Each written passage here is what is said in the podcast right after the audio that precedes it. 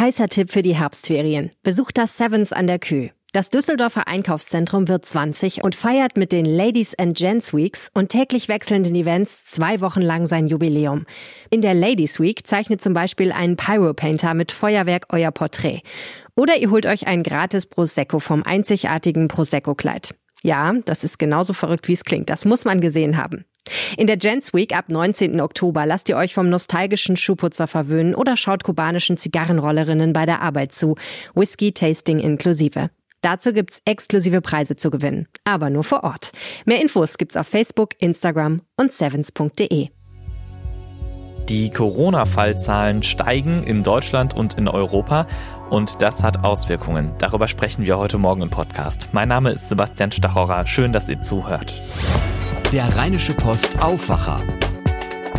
Der Nachrichtenpodcast am Morgen. Heute ist Donnerstag, der 8. Oktober 2020. Blicken wir zunächst aufs Wetter. Es wird etwas windiger. Böen mit bis zu 25 Stundenkilometern sind möglich. Dazu bleibt es heute Vormittag stark bewölkt und regnerisch. Am Nachmittag kann es örtlich auch längere Zeit trocken bleiben. Wenn es regnet, sind dann aber schauerartig starke Regenfälle möglich, meldet der Deutsche Wetterdienst. In der Nacht bleibt es bewölkt und Regen zieht durch. Es kühlt auf 8 bis 11 Grad ab und der Wind wird dann etwas weniger. Morgen am Freitag bleibt es bewölkt und zunächst regnerisch, später lockert es dann etwas auf, dazu 14 bis 17 Grad.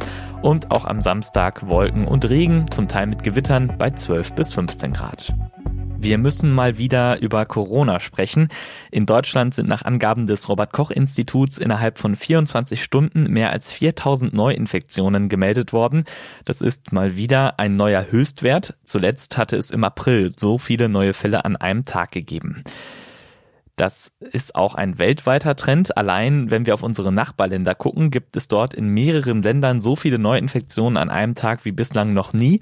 In Frankreich waren es fast 19.000, in Tschechien mehr als 5.000 und in Polen 3.000. Das Robert Koch Institut hat gestern Abend die Liste der Corona-Risikogebiete erweitert. Das betrifft elf neue Länder.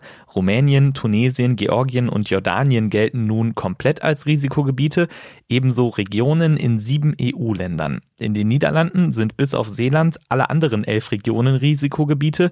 Teile der Slowakei sind neu dazugekommen, die slowenische Hauptstadt Ljubljana sowie Regionen in Kroatien, Ungarn, Litauen und Bulgarien.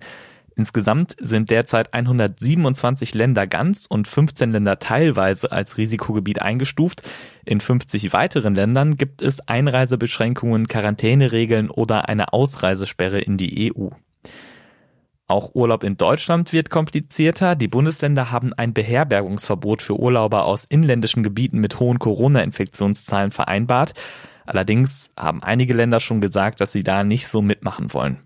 Bundesgesundheitsminister Jens Spahn und Robert Koch Institut Präsident Lothar Wieler wollen heute darüber informieren, worauf wir uns im Herbst jetzt einstellen müssen. Thomas Brockt berichtet für die Deutsche Presseagentur. Thomas, kommende Woche starten die Herbstferien. Wenn man derzeit etwa aus Hamm kommt, das ist ja ein Risikogebiet, dann wird das richtig schwer, Urlaub zu machen, oder? Ja, zumindest wenn Sie keinen frischen, also höchstens zwei Tage alten negativen Corona-Test vorweisen können, dann soll das Beherbergungsverbot greifen. Sprich, wer zum Beispiel aus einem der Berliner Bezirke, die als Corona-Hotspot gelten, an die Küste nach Schleswig-Holstein reisen will, der sollte sich vorher testen lassen, sonst dürfte es kompliziert werden mit dem Hotel. Und wer trotzdem fahren will, muss aufpassen, dass das mit dem Test auch rechtzeitig klappt, denn es gibt Berichte, dass die Labore in der Hauptstadt langsam am Limit sind. Deshalb kann es bei den Testergebnissen in nächster Zeit auch zu Verzögerungen kommen. Das Beherbergungsverbot haben die Länder mehrheitlich beschlossen, aber die ersten Länder haben ja auch direkt gesagt, na ja, so richtig gut finden wir das eigentlich nicht oder sogar, dass sie das nicht umsetzen werden. Genau, Thüringen etwa. Ministerpräsident Ramelow nennt die Regelung ganz offen Unsinn. Entscheidend sei, wie das Gesundheitsamt vor Ort die Lage einschätze. Das sagte Ramelow am Abend im Zweiten. Wenn mir also das Gesundheitsamt von Berlin Mitte mitteilen würde, dass es so ist, dass aus Berlin Mitte niemand mehr heraus darf, dann werden wir das auch umsetzen. Wenn aber in Berlin Mitte es in einem bestimmten Objekt einen Ausbruch gibt, dann werden wir uns nur darauf konzentrieren, was uns das Gesundheitsamt empfiehlt. Also nicht immer ganze Landkreise in Haftung nehmen, sagt Ramelow. Skeptisch bei der neuen Regelung sind auch noch Niedersachsen, Bremen, Berlin und Mecklenburg-Vorpommern. Das Robert Koch Institut hat jetzt auch nochmal neue Länder und Regionen zu Risikogebieten erklärt. Gibt es denn überhaupt noch Möglichkeiten, im Ausland Urlaub zu machen? Wenn man mal auf die europäische Landkarte schaut, dann gibt es inzwischen nur noch wenige Länder, wo nicht vor Reisen gewarnt wird. Immerhin so beliebte Urlaubsländer wie Griechenland und Zypern, die gehören noch dazu. Und auch Italien. Aber auch dort steigen die Corona-Zahlen weiter. Deshalb gilt in Italien ab heute landesweit eine Maskenpflicht im Freien. Vielen Dank, Thomas Brockt. Und wo wir gerade bei Reisebeschränkungen sind, es gibt auch gute Nachrichten für Pendlerinnen und Pendler, die zwischen den Niederlanden und Deutschland hin und her fahren. Wer weniger als 24 Stunden im Nachbarland war, muss sich nicht mehr beim Gesundheitsamt melden. Das war bis gestern noch der Fall. Das gilt explizit auch für Risikogebiete. Wer als Pendlerin oder Student maximal fünf Tage am Stück in den Niederlanden ist oder aus sozialen und familiären Gründen bis zu 72 Stunden, der muss das nur einmal gebündelt melden. Das gilt nun auch ausdrücklich, wenn man Lebensgefährte besucht. Seit der Corona-Pandemie finden viele politische Treffen jetzt als Videokonferenzen statt, besonders auf der EU-Ebene. Auch heute ist es so ein Treffen. CSU-Innenminister Horst Seehofer berät mit seinen europäischen Amtskollegen über neue Vorschläge für eine gemeinsame Asyl- und Migrationspolitik in Europa. Seit Jahren soll es eine Reform geben, aber die kommt wegen Streitereien nicht voran. Die EU-Kommission will das ändern und hat vor zwei Wochen neue Vorschläge dazu gemacht. Und genau über die sprechen die Ministerinnen und Minister heute. Sarah Gazadeh berichtet für die DPA aus Brüssel. Sarah, fass für uns doch einmal zusammen, worin der Streit besteht und wie die Kommission den lösen will. Also die EU-Kommission versucht mit ihren Vorschlägen allen Seiten so ein bisschen entgegenzukommen. Und zwar gibt es auf der einen Seite Hauptankunftsländer für Migranten wie Griechenland und Italien. Die sagen schon seit Jahren zu den anderen EU-Staaten, helft uns mit den Menschen hier, nehmt uns welche ab, wir schaffen das alleine nicht mehr. Dadurch wurde hier in Brüssel darüber diskutiert, ob es nicht eine verpflichtende Verteilung von Migranten auf alle EU-Staaten geben sollte. Länder wie Deutschland waren dafür, Länder wie Ungarn und Polen wollten davon überhaupt nichts wissen. Und an dem Punkt ging es einfach nicht weiter weiter. Jetzt schlägt die EU-Kommission vor, jeder muss helfen, aber das heißt nicht unbedingt, dass er Migranten bei sich aufnehmen muss. Und wie sehen die Vorschläge der Kommission konkret aus? Ja, der Vorschlag hier aus Brüssel ist, wer sich weigert, Menschen zu übernehmen, der soll unter anderem für die Rückführung abgelehnter Schutzsuchender verantwortlich sein und so dann helfen. Nur in absoluten Ausnahmen soll es wirklich eine verpflichtende Verteilung geben. Davon abgesehen schlägt die EU-Kommission unter anderem auch vor, an den Außengrenzen schon Vorprüfungen durchzuführen. Da sollen Migranten registriert werden mit Fingerabdrücken und Gesundheits- und Sicherheitscheck. Und bei Asylbewerbern, die ein Sicherheitsrisiko darstellen, oder die versucht haben, die Behörden in die Irre zu führen oder auch bei Menschen, die aus Ländern mit geringer Anerkennungsrate kommen. Bei denen soll ein schnelles Grenzverfahren durchgeführt werden innerhalb von zwölf Wochen. Es gibt aber auch viel Kritik an den Kommissionsvorschlägen. Warum? Tja, also vor allem von Ungarn und Tschechien gibt es schon Widerspruch. Ihre Position ist nach wie vor, Migration müsse grundsätzlich gestoppt werden und dazu müsse es Hotspots für Migranten außerhalb der EU geben. Österreich ist in Migrationsfragen ja auch eher immer auf der Seite von Ungarn und Polen. Von da gibt's aber auch positive Reaktionen auf die Vorschläge hier aus Brüssel. Die seien insgesamt ein mutiges Signal. Erstmals seit fünf Jahren würde das Problem irregulärer Migration ernsthaft und pragmatisch angegangen, so Österreichs Innenminister Nehammer. Also es wird sicherlich noch viele Diskussionen brauchen, aber grundsätzlich, glaube ich, kann man schon sagen, dass die EU-Kommission hier einen frischen Impuls gegeben hat. Vielen Dank, Sarah Gazzadi. Die ganze Welt schaut in diesem Monat immer wieder auf die USA. Dort wird in knapp vier Wochen gewählt. Gestern gab es wieder ein TV-Duell, dieses Mal nicht zwischen Trump und Biden, sondern zwischen ihren Vizekandidaten. Der sogenannte Running Mate von Donald Trump ist Mike Pence, der derzeitige Vizepräsident. Joe Bidens Kandidatin ist Kamala Harris. Sie warf der Trump-Regierung vor, Amerika unsicherer gemacht zu haben. Worum es noch so ging, darüber berichtet Sören Gies für die DPA aus den USA. Sören, beim Duell Trump gegen Biden wurde viel rumgeschrien und wenig konstruktiv geredet. Wie war das in der Debatte von Pence und Harris?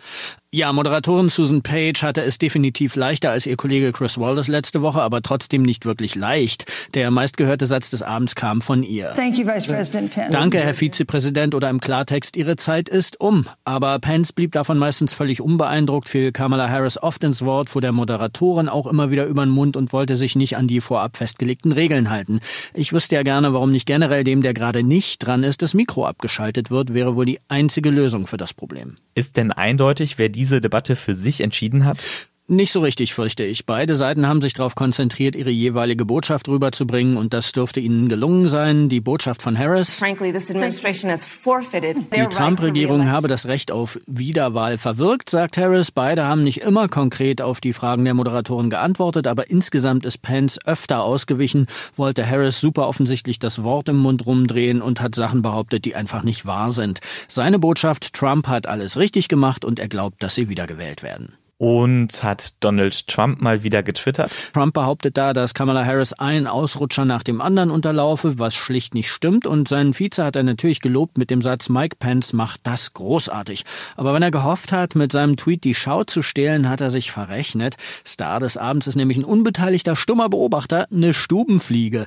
Der dicke schwarze Brummer saß ungefähr zwei Minuten lang auf dem Silberschopf des Vizepräsidenten, was im Internet für viel Amüsement sorgt. Vielen Dank, Sören Gies.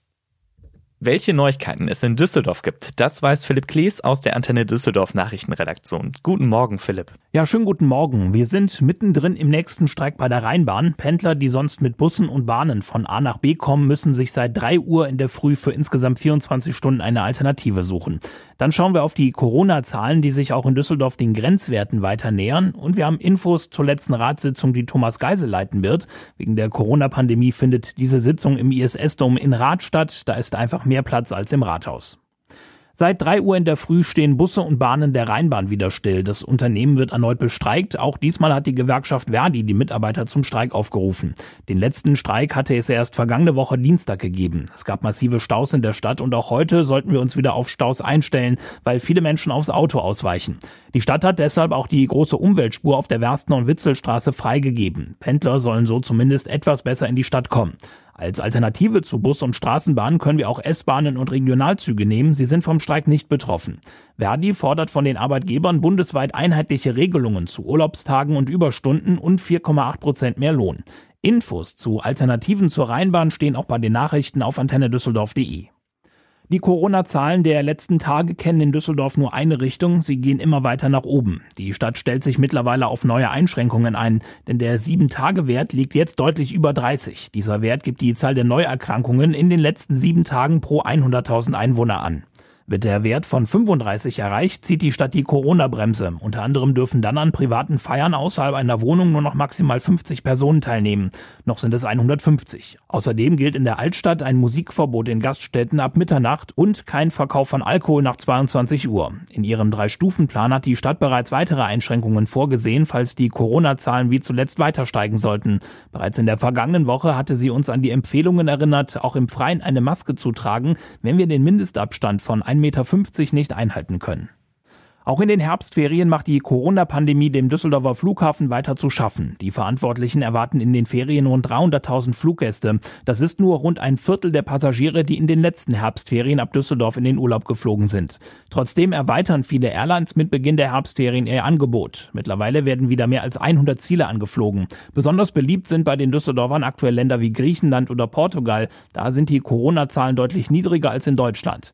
Nach den Herbstferien soll es ab Düsseldorf auch wieder mehr Langstreckenflüge geben, meldet der Flughafen, zum Beispiel nach Kuba oder Dubai. Eltern, deren Kinder in der Schule betreut werden, bekommen demnächst zumindest ein bisschen Geld zurück. Die Gebühren für den offenen Ganztag werden für die Monate Juni und Juli rückwirkend aufgehoben. Das wird der Stadtrat heute Nachmittag offiziell entscheiden. Für den Juni bekommen die betroffenen Eltern ihr Geld zurück. Für den Juli bleibt es dabei, dass keine Gebühren erhoben werden unabhängig davon, ob es wegen Corona eine Betreuung gegeben hat oder nicht. Die Stadt verzichtet dadurch auf insgesamt zwei Millionen Euro an Gebühren. Die Hälfte bekommt sie vom Land zurück. Ein weiteres Thema, die Politiker wollen den Bau eines Fahrradturms am Wilker S-Bahnhof beschließen. Gegen Gebühr sollen wir dort in einem Jahr unsere Räder parken können, zum Beispiel für einen Euro pro Tag oder 90 Euro im Jahr. Start für die Bauarbeiten soll nächstes Jahr im Mai sein. Ebenfalls auf der Tagesordnung der heutigen Sitzung der Bau neuer Radwege neben dem Südring zwischen der Völklinger Straße und dem Rhein. Die Ratssitzung heute ist die letzte unter OB Geisel und in alter Besetzung. Wegen der Corona-Maßnahmen findet sie im ISS-Dom in Rath statt. Die Antenne Düsseldorf Nachrichten nicht nur im Radio und hier im Aufwacher-Podcast, sondern rund um die Uhr auch online auf unserer Homepage antennedüsseldorf.de. Vielen Dank, Philipp Klees. Und das wird heute wichtig. Im Landtag in NRW wird heute eine neue Braunkohle-Leitentscheidung vorgestellt. Im rheinischen Braunkohlerevier werden fünf Dörfer umgesiedelt. Das ist umstritten, soll aber nach dem Willen des Landeskabinetts so weitergehen. Konkret geht es um die Erkelenzer Ortschaften Keinberg, Kuckum, Unter- und Oberwestrich sowie Beverath. 2028 soll die Umsiedlung abgeschlossen sein. Zehn Jahre später, 2038, ist in Deutschland dann allerdings spätestens Schluss mit der Braunkohleverstromung und bis dahin wird immer weniger Braunkohle gefördert werden müssen. Seit heute Morgen um 3 Uhr streiken Mitarbeiterinnen und Mitarbeiter im ÖPNV. Die Gewerkschaft Verdi hatte zu Streiks aufgerufen. Betroffen sind Busse und Bahnen bis morgen früh um 3 Uhr. S-Bahnen und Regionalzüge fahren aber. Verdi organisiert in diesen Wochen bundesweit Streiks und will einen einheitlichen Tarifvertrag für die rund 87.000 Beschäftigten im kommunalen ÖPNV erreichen. Heute Nachmittag beginnt in Berlin der Untersuchungsausschuss im Wirecard-Bilanzskandal. Die Abgeordneten wollen herausfinden, ob die Aufsichtsbehörden beim Finanzdienstleister nicht richtig hingeschaut haben. Nach den letzten Bundestagswahlen ist die Zahl der Abgeordneten stetig gewachsen. Grund dafür sind sogenannte Überhangsmandate, die sich aus dem Wahlrecht ergeben. Seit einiger Zeit gibt es daran Kritik und die Forderung nach einer Änderung des Wahlrechts, welche die Zahl der Abgeordneten begrenzt. Die Koalition aus CDU, CSU und SPD hat dazu nun nach langen Verhandlungen einen Vorschlag gemacht, über den heute im Bundestag abgestimmt wird.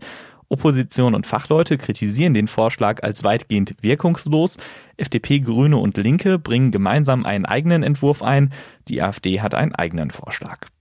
Dreimal geführt, dreimal den Ausgleich kassiert. Die deutsche Nationalmannschaft bleibt in diesem Jahr weiter ohne Sieg. Im Freundschaftsspiel gegen die Türkei gestern Abend reichte es nur für ein 3 zu 3.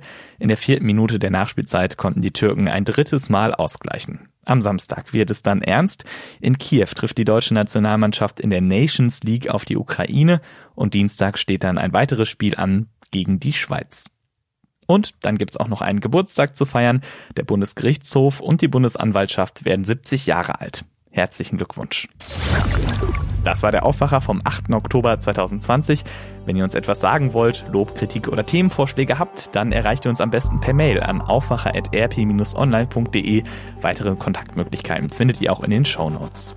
Heute Nachmittag hört ihr hier im Feed das Aufwacher-Update zum Feierabend und morgen früh hören wir uns wieder. Ich bin Sebastian Stachauer. Macht's gut. Mehr bei uns im Netz www.rp-online.de